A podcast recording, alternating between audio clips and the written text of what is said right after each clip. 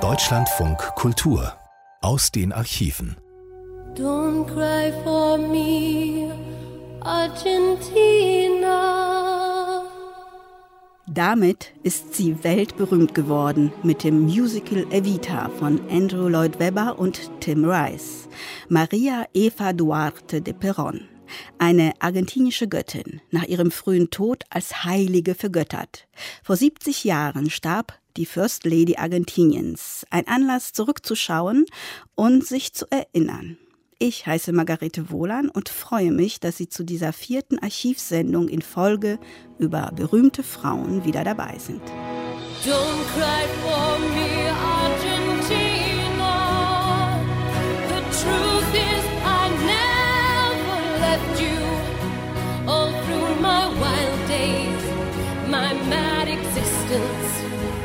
I kept my promise. Don't keep your distance.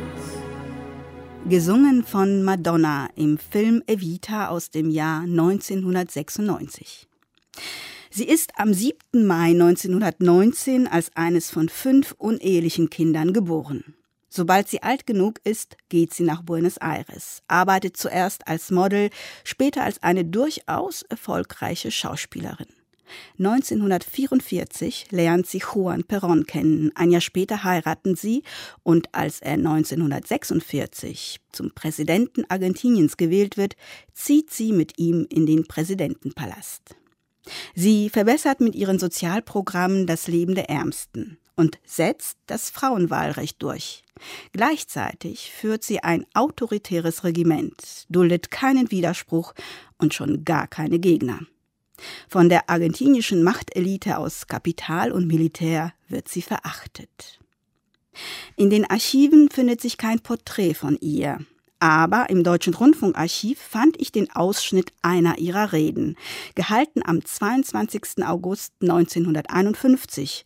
Es ist eine Wahlrede für ihren Mann, der knapp drei Monate später, am 11. November 1951, als Präsident Argentiniens wiedergewählt wird. Die Quelle dieser Aufnahme ist unbekannt. Seine Exzellenz, Herr Präsident, meine lieben Descamisados, Besitzlose unseres Vaterlandes. Es ist für mich eine große Freude, euch Descamisados hier wiederzutreffen, so wie bei anderen Gelegenheiten, bei denen das Volk sich versammelt hat. Hoy, mi general, en este cabildo del justicialismo. El pueblo, como en 1810. Mein General, das Volk fragt, wie es mit unserem Vaterland weitergehen soll.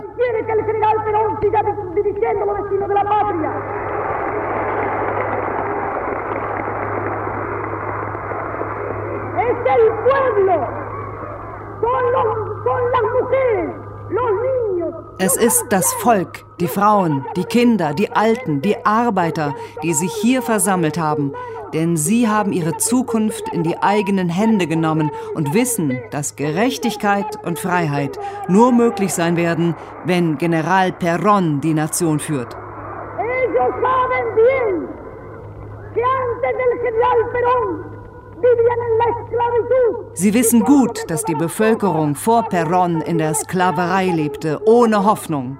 Und Perón hat die richtige Richtung eingeschlagen.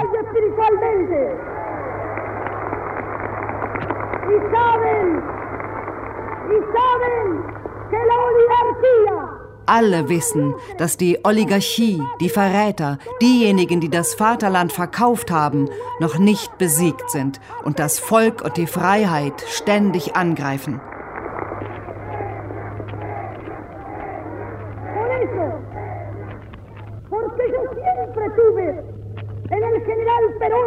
Ich habe in General Perón einen Lehrer und Freund gefunden.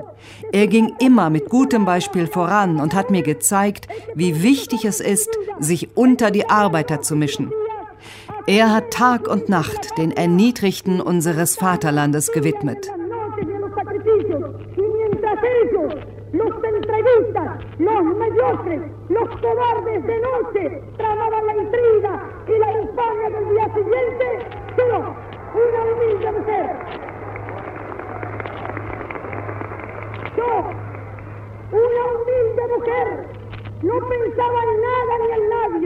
Ich als einfache Frau habe mich mit all meiner Liebe an die Seite der Descamisados gestellt. Sie haben mir Glück, Licht, ihre Seele und ihr Herz gebracht, als sie mich zu General Perron führten.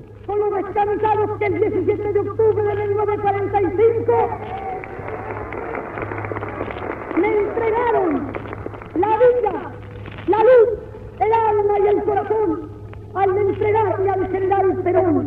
Yo no soy, yo no soy más que una mujer del pueblo argentino. Yo no soy más que una descansada de la patria, pero descansada de corazón. Ich bin nichts weiter als eine argentinische Frau aus dem Volk. Ich bin nicht mehr als eine Descamisada. Ich habe mich immer identifiziert mit den Arbeitern, mit den Kindern, mit allen, die leiden müssen.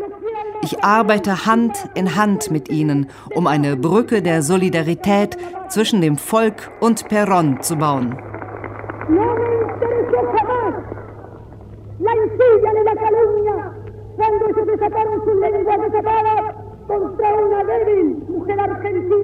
Die Intrigen und Verleumdungen gegen uns sind schamlos, aber sie bewirken das Gegenteil. Sie werden uns niemals etwas anhaben können. Ich werde immer das machen, was das Volk befiehlt.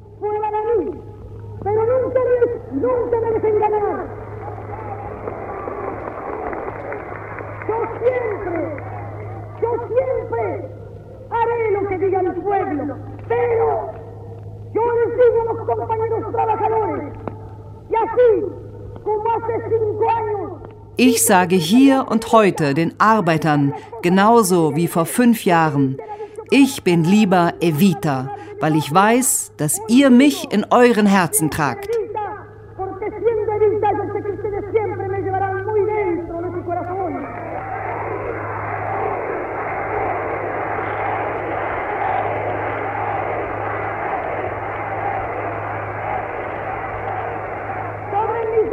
espaldas de mujer argentina, ustedes le hacen una enorme responsabilidad. Ihr habt mir eine ungeheure Verantwortung aufgegeben durch die Liebe und das Vertrauen, die ihr zu mir habt. Das bedeutet, das Vaterland zu lieben. Perron ist das Vaterland. Perron ist alles. Er ist der Führer der Nation.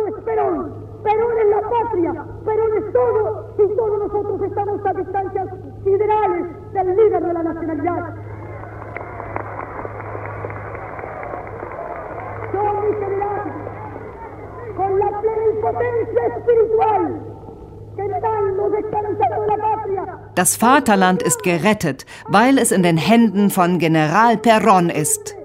Und euch alle, den Descamisados meiner Heimat, euch trage ich im Herzen. Ich umarme euch. Ich liebe euch sehr.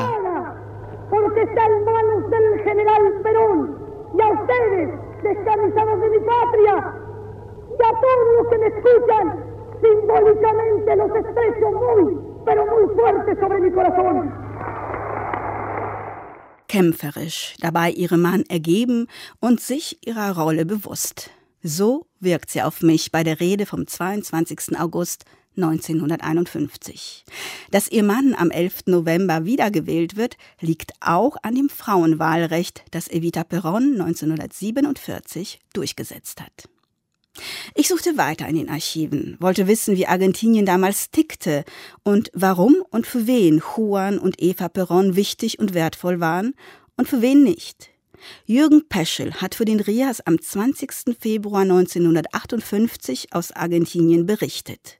Drei Jahre nachdem dieser vom Militär gestürzt worden war und knapp fünf Jahre nach Evitas Tod. Argentinien ist zu der Zeit nach wie vor sehr geprägt von den Perons und deren Partei, den Peronistas. So besitzt Perons Partei 1958 mit über zwei Millionen Stimmen mehr Wähler als irgendeine andere Partei Argentiniens. Juan Domingo Perón, der vor genau zwölf Jahren die Macht in Argentinien an sich riss, ist kein herkömmlicher Caudillo-Typ. In Anlehnung an den Faschismus und Nationalsozialismus nannte er sich oft El Líder, der Führer. Hinsichtlich der Organisation seiner Partei hatte er viele Anleihen bei den Faschisten und Kommunisten gemacht. Das recht unklare Programm seines Justizialismus, was man wohl am besten mit sozialer Gerechtigkeit übersetzt, enthält neben faschistischen Thesen auch Anleihen an den Syndikalismus, den Sozialismus Prudence und den Marxismus. Perons frühere und heutige Anhänger sind auch keineswegs nur Analphabeten, wie es in den anderen lateinamerikanischen Staaten gewesen wäre.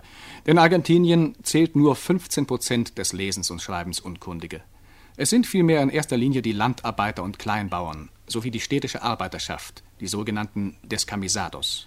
Dabei bleibt allerdings zu bemerken, dass dieses peronistische Schlagwort die Hemdlosen angesichts der recht guten Kleidung der argentinischen Arbeiter reichlich übertrieben ist.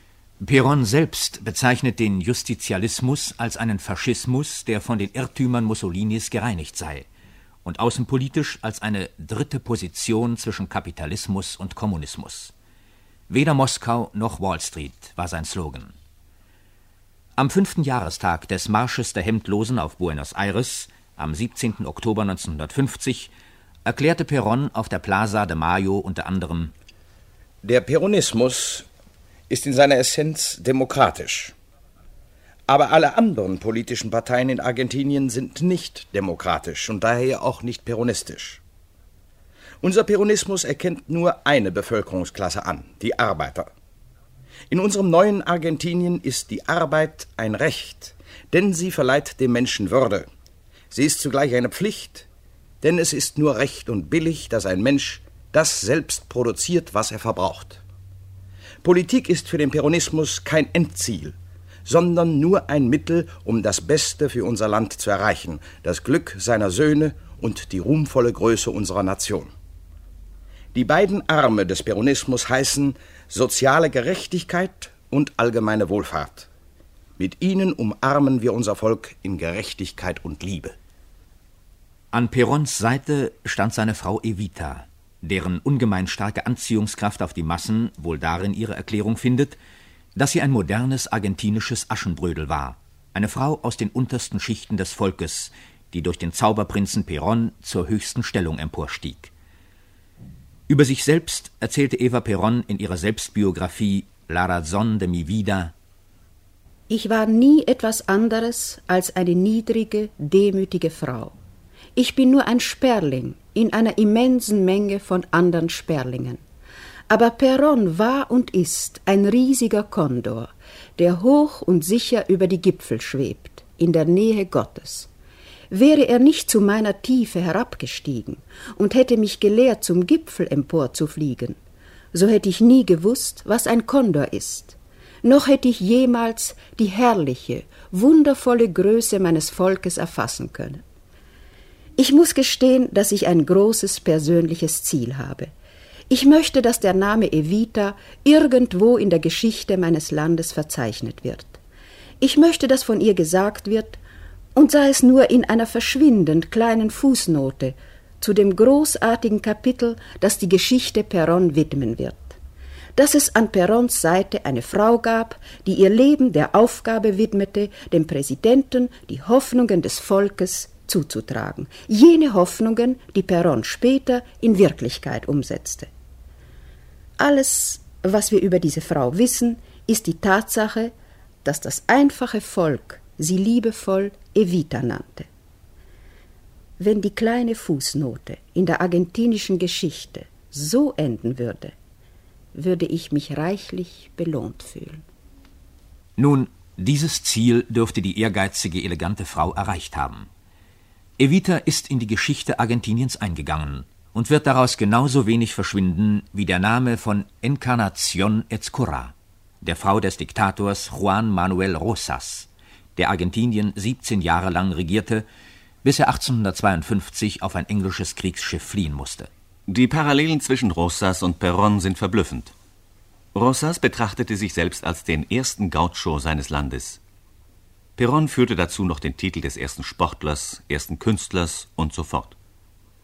Rosas hielt sich durch Terror an der Macht. Nach seiner Auffassung waren die Argentinier entweder seine Anhänger oder Landesverräter. Rosas innenpolitisches Rezept war sehr einfach. Keinen Gegner am Leben lassen. In der Beziehung war Perón entschieden humaner. Rosas Ziel war es, wie hundert Jahre später das Ziel Perons, ein einiges, starkes Argentinien zu schaffen, das Lateinamerika beherrschen und allen anderen Mächten der Erde die Stirn bieten könnte. Als Vorläufer der Gestapo und GPU bildete Rosas die Mazorca, eine Geheimpolizei und Terrororganisation, die vorzüglich für ihn arbeitete. Es würde zu weit führen, alle die verblüffenden Parallelen zwischen den beiden Diktatoren und ihren Frauen aufzuzählen. Als positive Ergebnisse der Amtszeit von Rosas darf man die Förderung des Getreideanbaus und die endgültige Vereinigung der zuvor auseinanderstrebenden argentinischen Bundesstaaten ansehen. Und Perón hat sich zweifellos durch viele soziale Maßnahmen verdient gemacht, die seit langem überfällig waren. Er hat die Schuldbefreiung des Landarbeiters weitgehend verwirklicht und seine Parole Der Boden gehört demjenigen, der ihn bebaut, hat ihm in der Pampa Hunderttausende treuer Anhänger gewonnen, die noch heute mit ihm sympathisieren. Auch die Lebensverhältnisse der städtischen Arbeiterschaft wurden vom peronistischen Regime wesentlich verbessert. Ein mächtiger Gewerkschaftsbund wurde ins Leben gerufen, die CGT, dem die Arbeitgeber auf Gedeih und Verderb ausgeliefert waren. Es wurde eine Sozialversicherung geschaffen sowie Erholungs- und Kinderheime für Arbeiter, gesetzlich geregelte Arbeitszeiten und Mindestlöhne, billige Arbeiterwohnblocks und vieles andere mehr, was die vorhergehenden Regierungen versäumt hatten. Aber im Bestreben, die Massen auf seine Seite zu ziehen, verlor Perron jegliches Maß für die Wirklichkeit. Er verordnete Sozialleistungen, die von der Wirtschaft nicht getragen werden konnten und dieses einst so reiche Land in Grund und Boden ruinierten. Er versuchte die Grundlagen eines Wohlfahrtsstaates für eine Arbeiterschaft zu legen, die kein Verantwortungsbewusstsein oder Arbeitswillen besaß, sondern nur Ansprüche stellte. Zur gleichen Zeit forcierte er aus nationalen Prestigegründen eine überstürzte, zum Teil völlig unsinnige Industrialisierung, und zwar auf Kosten der Landwirtschaft, des Rückgrates der argentinischen Wirtschaft. So wurde beispielsweise in Cordoba eine Fabrik für Düsenjäger und Automobile angelegt. Obwohl es im ganzen Land keine einzige Fabrik gibt, die eine brauchbare Batterie, Zündkerze, einen Motor oder ein Kugellager produzieren könnte. Und obwohl niemand in Argentinien Produktionserfahrungen auf diesem Gebiet besaß und auch keine einheimischen Facharbeiter dafür zur Verfügung standen. Daher musste es natürlich zu einem Fehlschlag kommen. Die leichtfertige Ausgabenpolitik der Regierung Perón hatte eine rasante Inflation und ein ebenso rasches Steigen der Preise zur Folge. Gleichzeitig kam es zur Verknappung von wichtigen Verbrauchsgütern. Und die Argentinier erlebten zum ersten Mal in ihrer Geschichte, dass sie stundenlang Schlange stehen mussten, um etwa ein Päckchen Zigaretten zu bekommen. Aber im großen Ganzen nahmen die argentinischen Arbeiter diese Vorgänge mit Geduld hin. Sie berauschten sich an den patriotischen Phrasen des Regimes und glaubten, dass es mit ihrem Land vorwärts ginge. Sie wussten ja auch nicht, mit welchen Mitteln die peronistischen Sozialreformen durchgeführt wurden.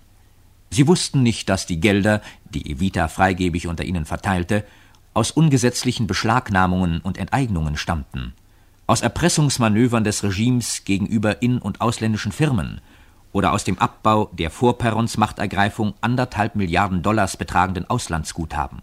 Es wurde dem argentinischen Arbeiter auch verschwiegen, dass er seinen höheren Lebensstandard mit einer Auslandsschuld von 15 Milliarden Pesos bezahlen musste und einer Inlandsschuld von 70 Milliarden Pesos oder einer Teuerung von 1011 Prozent seit 1943. Oder dass die Produktion während des Jahrzehnts peronistischer Herrschaft nur um kümmerliche dreieinhalb Prozent gestiegen war, dass die Getreideausfuhren auf die Hälfte ihrer normalen Höhe zurückgingen, weil die Weizenanbaufläche von den vorperonistischen 8,5 Millionen Hektar auf 4 Millionen geschrumpft war.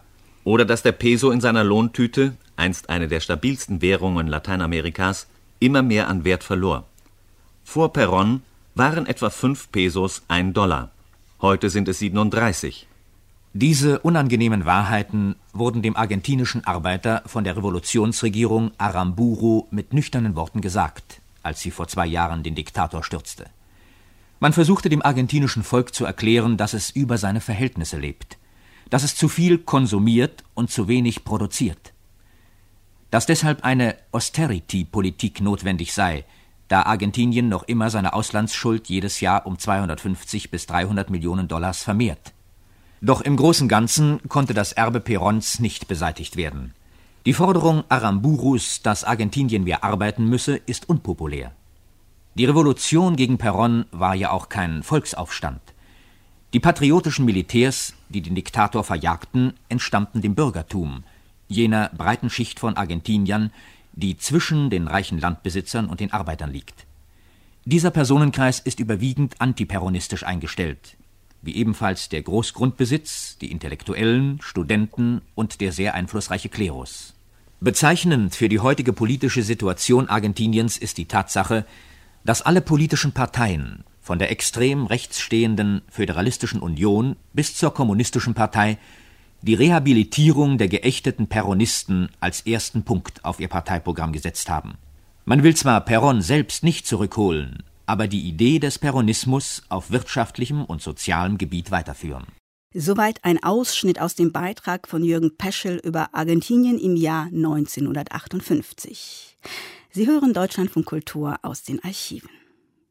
Als Eva Perron noch fünf Jahre zu leben hat, im Jahr 1947, setzt sie das Wahlrecht für Frauen durch. Doch sie merkt bald, dass das allein nicht ausreicht, um Frauen auch in politische Positionen zu bringen. Deshalb gründet sie 1949 die PPF, die Partido Peronista Femenino, was übersetzt so viel heißt wie die Partei der weiblichen Peronisten. Die PPF hat schon zwei Jahre nach ihrer Gründung etwa 500.000 Mitglieder, natürlich nur Frauen. Ihr Kampflied ist das Marschlied Evita Capitana. Und das klang so.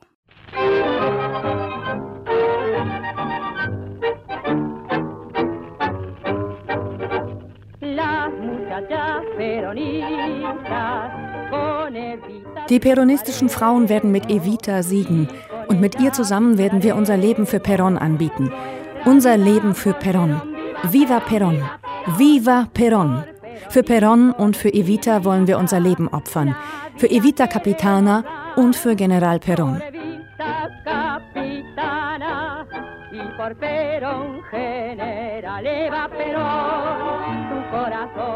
Eva Peron, dein Herz begleitet uns immer. Wir versprechen dir unsere Liebe und schwören dir unsere Treue.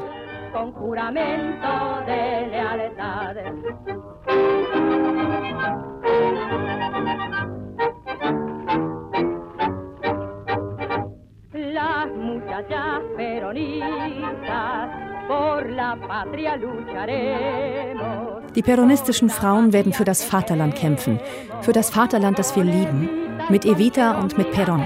Viva Peron! Die Justizialista-Fahne der Gerechtigkeit wird unsere Fahne sein für die Völker der Welt. Eine Fahne der Liebe und des Friedens.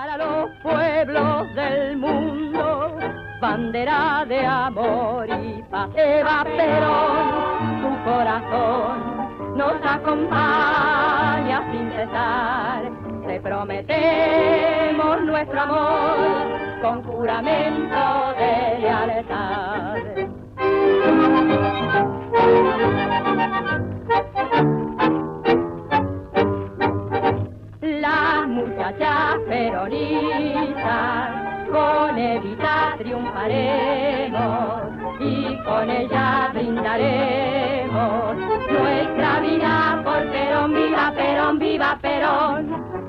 Perón y por Evita, la vida queremos dar por Evita Capitana y por Perón Ich habe dieses Marschlied der peronistischen Frauen im Deutschen Rundfunkarchiv gefunden. Die Quelle der Aufnahme ist unbekannt, aber nicht das Jahr der Aufnahme, 1950, und gesungen wurde es von der argentinischen Tangosängerin Juana Larrauri. Sie war eine der wenigen Frauen, die 1952 in den argentinischen Nationalkongress gewählt wurde. Als Evita Perón vor 70 Jahren stirbt, am 26. Juli 1952, dauert es noch gut drei Jahre, bis Juan Perón gestürzt wird. Er flieht ins Ausland, kommt aber 1973 zurück, nachdem er als Präsident erneut gewählt wird. Und zwar kommt er mit seiner neuen Frau Isabelita zurück, die Evita unglaublich ähnlich sieht. Der RIAS sendet am 29. März 1976 einen Beitrag unter dem Titel Perons Erbe in Argentinien und der beschreibt das Land rund um die Rückkehr der Perons und der Zeit danach.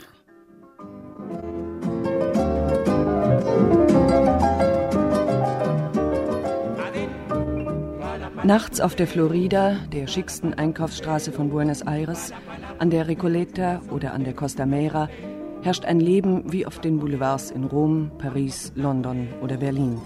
Flanierende Paare, elegante Läden, volle Restaurants.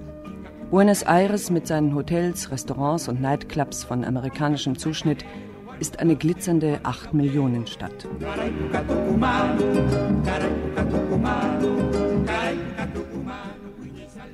In die Slums am Rande dieser wirbelnden Weltstadt, die Bijas Miserias, verirrt sich keiner der Touristen, die Buenos happy finden. Und auch kaum einer der Hauptstädter verirrt sich dahin, wo Zerfall und Hässlichkeit das Leben ausmachen, wo in großen Buchstaben Perron an die Häuserwände gemalt steht und Liberation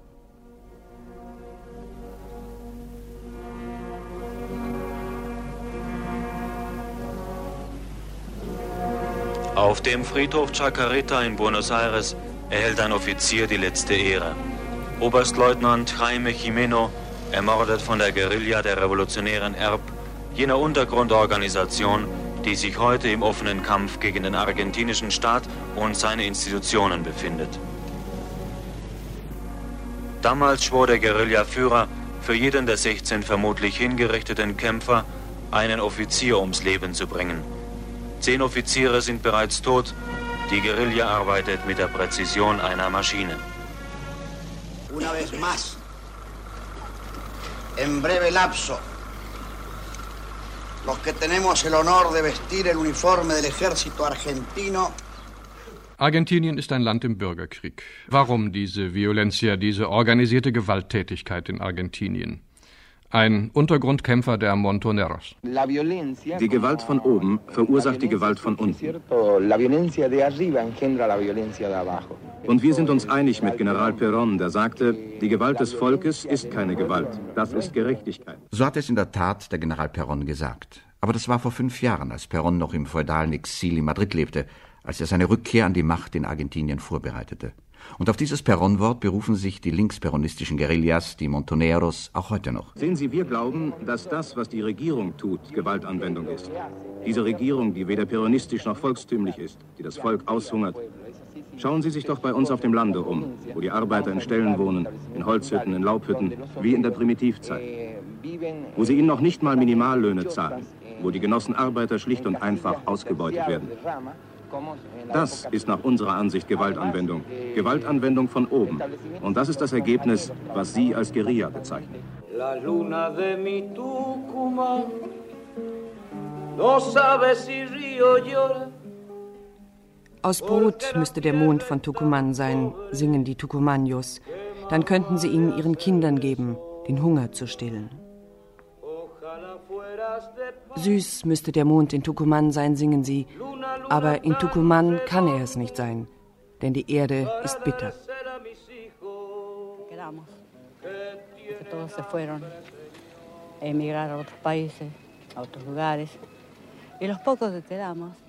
Nichts anderes brauchen wir, sagt sie, als Arbeit im Zuckerrohr und bei den Rindern.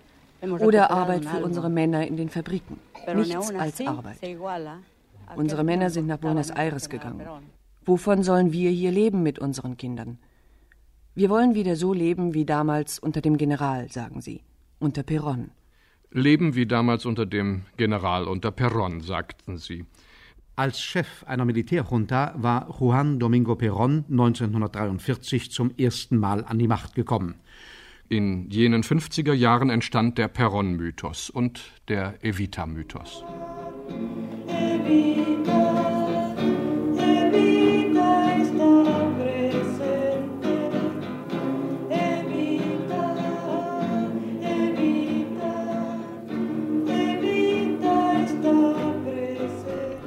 Juan Domingo Perón war der strahlende Präsident in seiner weißen Uniform, der in stundenlangen, aufpeitschenden Reden soziale Gerechtigkeit für alle versprach und nationale Ehre und nationale Demokratie, nationale Souveränität durch Unabhängigkeit vom Ausland, besonders von Nordamerika.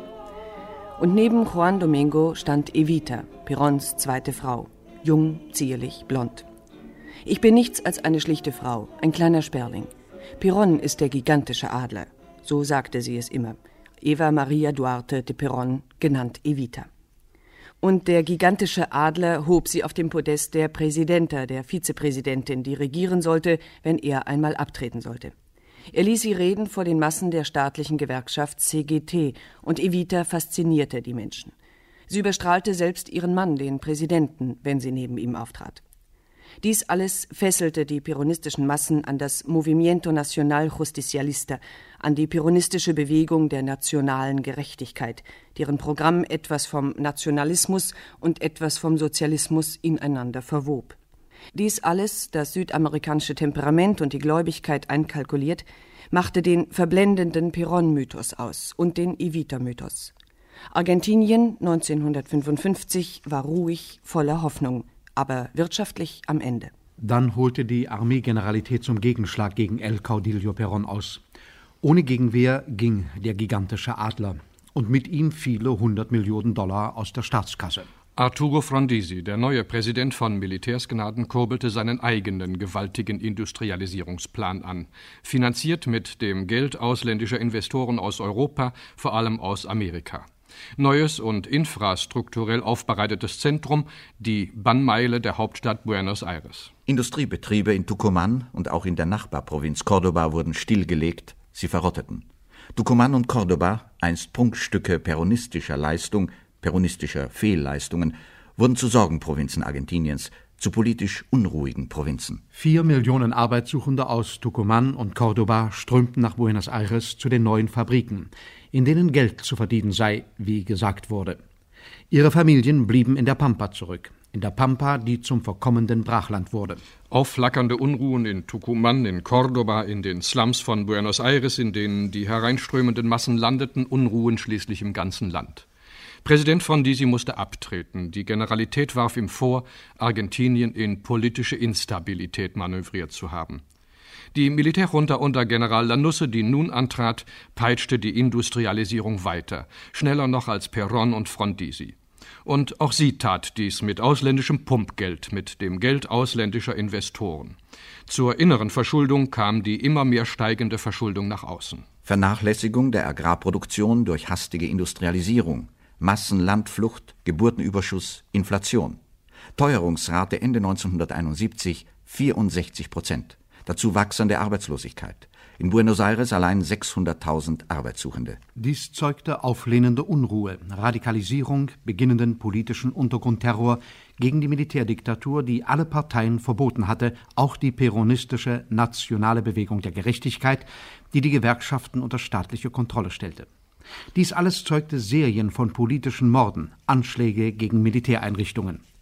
Argentinien torkelte mehr und mehr dem Bürgerkrieg entgegen. Der Ruf nach sozialer Gerechtigkeit brandete auf, der Ruf nach Liberation, nach Freiheit und schließlich der Ruf nach Perón und der Ruf nach Evita, der Strahlenden, die gestorben war an Leukämie, als der General Perón auf dem Höhepunkt seiner Macht stand, kurz vor seinem Sturz, als er gerade dazu ansetzen wollte, so sagte man es erinnernd Ende 1972, die Descamisados, die Hemdlosen, aus dem sozialen Schutt zu heben. Der im luxuriösen Exil in Madrid lebende Juan Domingo Perón und die tote Evita wurden zu schillernden Idolen der Hoffnung zum zweiten Mal.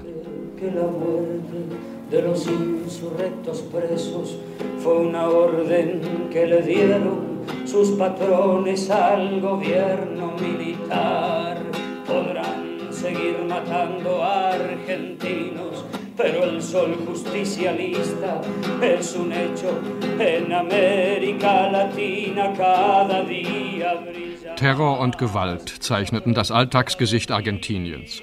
Bomben auf Autos, Schüsse auf Militärpatrouillen, Molotow-Cocktails auf Kasernen und Militärdepots, Entführungen, Geiselnahmen. Die Militärjunta wurde zur ohnmächtigen Regierungsmaschinerie. La Argentina peronista Montoneros, linke Peronisten, die das Erbe Perons zu vertreten behaupteten, das nationale und quasi-sozialistische Erbe Perons und die marxistische Revolutionäre Volksarmee ERP operierten getrennt voneinander. Sie wurden zu Kernen der Violencia, der Terrorgewalt. Vom Sozialismus sprachen beide Guerillagruppen und beide verstanden ihn radikal. Im März 1973 verordneten die regierenden Generale dem Volk Wahlen, weil sie keinen anderen Ausweg mehr sahen. Nun sollte das Volk selbst den Ausweg suchen und bestimmen, Das Ergebnis? 50,7 Prozent der Stimmen für Perons neu formiertes Movimiento Nacional Justicialista, für Perons Bewegung der nationalen Gerechtigkeit. Aber nicht Juan Domingo Perón hatte die Wahlen vom März 73 gewonnen. 17 Jahre lang hatte er sein Multimillionärsleben im fernen Madrid gelebt, hatte er seinen getreuen Paladin in Argentinien, Hector Campora, die Peronistenbewegung führen lassen. Und Hector Campora hielt das Movimiento und auch den Gewerkschaftsbund CGT bei der peronistischen Stange. Aber Hector Campora regierte nur, bis der 78-jährige Caudillo Perón aus seinem Luxusexil Madrid nach Argentinien zurückkehrte im Herbst 73. Und neben ihm Isabel, seine dritte Frau, die er zärtlich Isabelita nannte. Jung, zierlich, blond.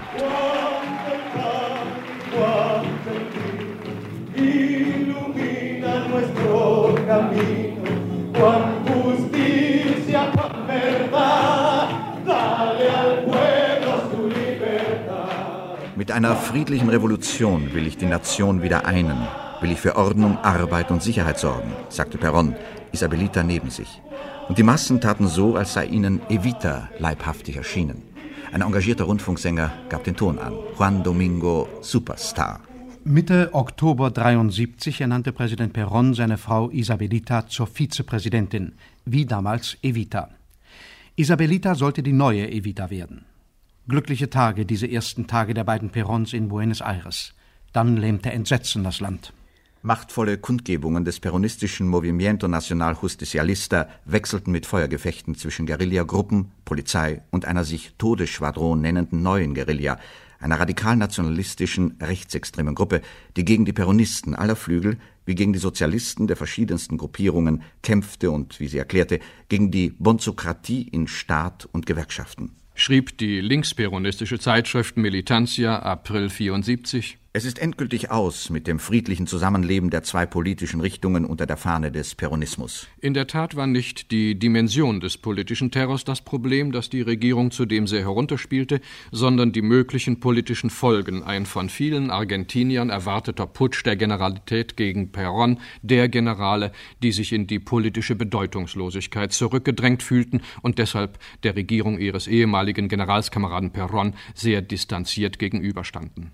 Am 1. Juli 1974 starb Juan Domingo Perón, der gealterte, verlebte, gigantische Adler.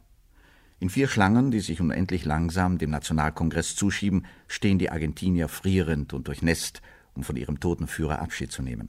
Die, die am Ende der Schlange stehen, singen den Peronistenmarsch. Dieser Massenaufmarsch ist ganz spontan. Die Leute wurden nicht in organisierten Gratisfahrten herbeigekarrt, wie das bei politischen Veranstaltungen hierzulande üblich ist. Erstaunlich und bedrückend, dieser verblendete Perron-Mythos, verständlich vielleicht nur aus der jahrelangen Hoffnungslosigkeit, aus der Unwissenheit breiter Volksmassen über die selbstherrliche, die diktatorische, die planlos vergeudende Politik Perrons in den 40er und 50er Jahren bis 1955 und erklärbar vielleicht nur aus der Tatsache, dass in breiten Volkskreisen, die in Armut, Hunger und Angst lebten vor dem Terror, der Ruf nach dem starken Mann immer wieder aufbrandete, der dies alles werde wenden können. Hoffnungslosigkeit und Hoffnung hatten sich gepaart in Argentinien in dieser so kurzen Zeit vom Herbst 73 bis Juli 74. Dies erklärt vieles, vielleicht alles. Maria Estela Martinez de Perón die der Lieder Machimo, die der größte Führer Perón Isabelita nannte, trat die Nachfolge an als neue Präsidentin, wie es die von Perón geschneiderte Verfassung befahl. Mein einziger Titel, so sagte es La Presidenta Isabelita Perón, mein einziger Titel ist Schülerin Perons gewesen zu sein.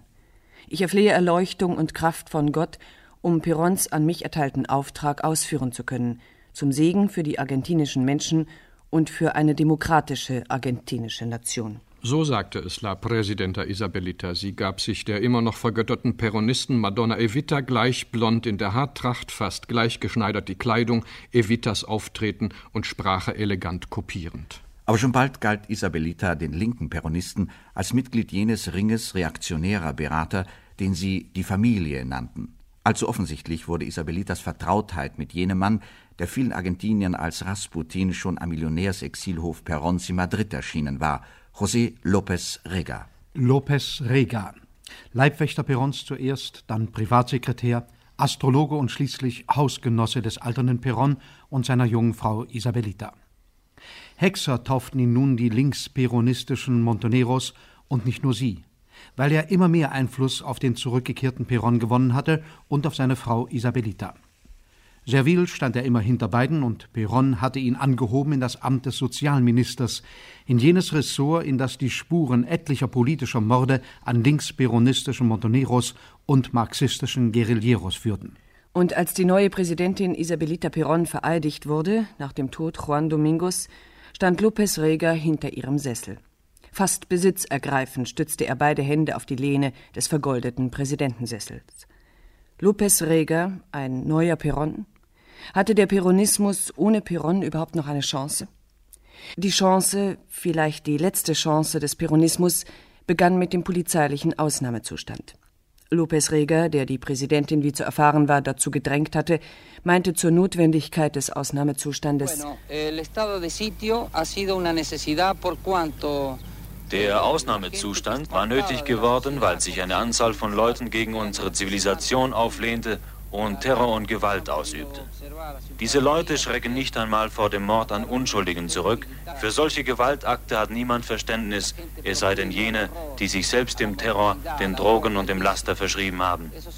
Deshalb haben wir den Ausnahmezustand verhängt und er wird erst wieder aufgehoben, wenn wir der Guerilla ein Ende gemacht haben. Dessen können Sie sicher sein. Allein dieser kurze Interviewausschnitt beweist, wie sicher sich der Hexer López Rega hinter der Präsidentin fühlte, der Mann, der als Sozialminister die höchsten Staatsgeschäfte zumindest mitbestimmte. Und draußen im Lande im politischen Untergrund formierte sich eine neue Guerilla, die rechtsextreme Organisation der 3A, die Alianza Anticomunista Argentina. Der bisher geleugnete Volkskrieg ging weiter, trotz des Ausnahmezustands, schlimmer noch und härter als zuvor. Den rechten, den nationalen und sozialistischen Peronismus wollten die einen, den linkssozialistischen Peronismus wollten die anderen. Und einen marxistischen Sozialismus wollten die Dritten. Und sie alle aus unterschiedlichen ideologischen Motiven wollten eine neue Militärdiktatur herbeiterrorisieren, um ihre Revolutionsziele zur Reife gedeihen zu lassen.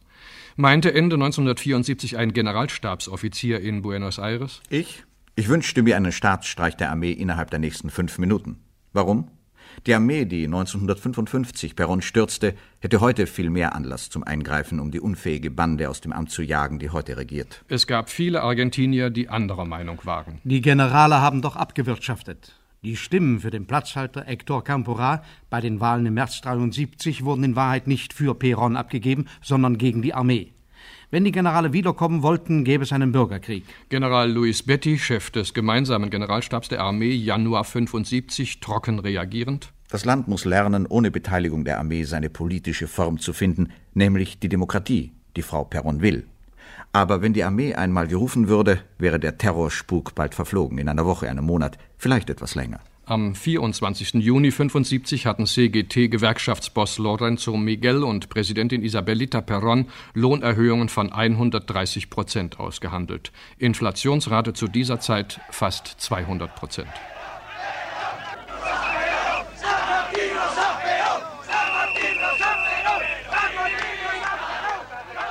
Die Dankkundgebungen begeisterter Metallarbeiter vor der Casa Rosada in Buenos Aires wirkten wie eine Szene aus einem Bilderbuch der alten Zeit des Peronismo.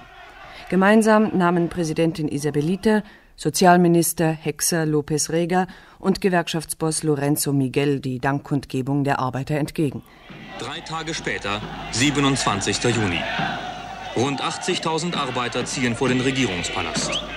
Sie rufen politische Parolen gegen López Rega und den Wirtschaftsminister. Der Grund, die Regierung hatte angekündigt, dass sie die ausgehandelten Lohnerhöhungen von 130 Prozent nicht anerkenne und auf weniger als die Hälfte zusammenstreichen wolle. Diese Arbeiter führen eine Puppe von López Rega mit sich, dem Drahtzieher hinter der Präsidentin. Auf ihn, den farblosen und listenreichen Schüler Perons, hat sich der Zorn der Nation konzentriert. Er ist die Symbolfigur des peronistischen Niedergangs. Die CGT-Gewerkschaft, die so lange noch mit der Regierung kooperiert hatte, verkündete den Generalstreik. Dies an dem Tag, am 29. Juni 75, da La Presidenta Isabelita an einem Kameradschaftsabend der Generalität teilnahm.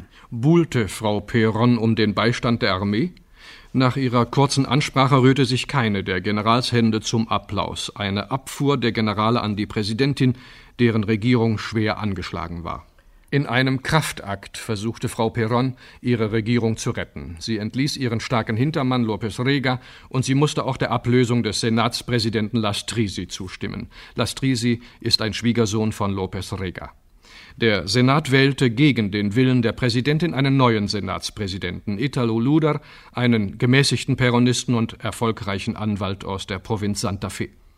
Frau Perron hatte eben diese Wahl verhindern wollen mit der Behauptung, es handele sich um einen vorweggenommenen Staatsstreich, denn der Senatspräsident ist gleichzeitig Vertreter des Staatspräsidenten. Ein Sprecher des Senats in Buenos Aires Esta. Nun, ganz im Gegenteil. Diese Wahl findet gerade statt, um einen Staatsstreich zu vermeiden. Das ist eine Stärkung der konstitutionellen Ordnung. Diese Wahl wird durchgeführt gegen jede Art von Staatsstreich. Wissen Sie, der Senat ist in seiner Mehrzahl ja peronistisch. Wir wollen die Verfassung ja schützen. Mit einem Staatsstreich hat das überhaupt nichts zu tun. Was für eine Politik war das noch, in der alle peronistischen Senatoren von rechts bis links gegen den erklärten Willen der Staatspräsidenten stimmten? Ein argentinischer Journalist. Wissen Sie, das ist hier mehr oder weniger wie beim Pokern, wie mit einem Royal Street Flash. In diesem Spiel gibt es keinen, der den anderen nicht erledigen könnte. Und so müssen Sie zu einer Übereinkunft kommen. Politik in Argentinien eine Art Pokerspiel. Am dritten Tag des Generalstreiks musste die Regierung der Frau Perron ein weiteres Mal nachgeben. Die ausgehandelten Lohnerhöhungen von 130 Prozent blieben. War das nun eine Konfrontation zwischen CGT-Gewerkschaft und Präsidentin Perron? CGT-Chef Lorenzo Miguel. No, nosotros no tenemos enfrentamiento con Nein, das ist durchaus keine Konfrontation. Diese Regierung ist unsere Regierung. Wir, die Gewerkschaften, sind, wie es General Perron sagte, die Säule im Prozess der nationalen Befreiung, die die Schülerin des Generals, Frau Perron, anführt. Wir sind alle Teile des Ganzen. Keine Konfrontation der peronistischen Gewerkschaft gegen die Regierung der Frau Perron, sicherlich nicht. Aber die Opposition gegen die Familie hinter Frau Perron war zu einer peronistischen Fronde geworden. Mitte September 1975 verschrieben ihr die Politiker und diesmal auch ganz offen die Generale einen Erholungsurlaub, einen Zwangsurlaub. Gerüchte gingen um, Isabelita werde nicht mehr in ihr Amt zurückkehren. Vermutungen, Gewissheiten? Am 17. Oktober 75 kehrte Frau Perron aus dem Zwangsurlaub zurück.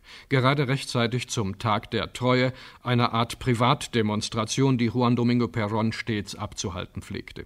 Auf der Plaza de Mayo in Buenos Aires am 17. Oktober 75 am Tag der Treue trat La Presidenta Perón zum ersten Mal wieder in der Öffentlichkeit auf.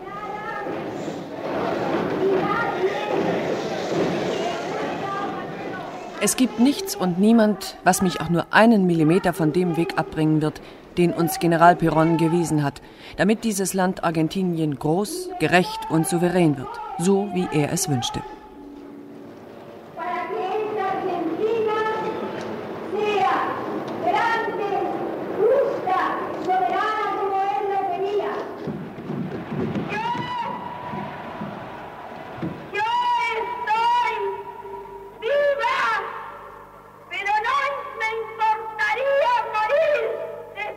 Ich würde gern sterben, nachdem ich dieses Vertrauen und diesen Glauben gesehen habe, diesen Geist, der die Schwierigkeiten beseitigt auf dem Wege nach vorn. So hat es der General gesagt.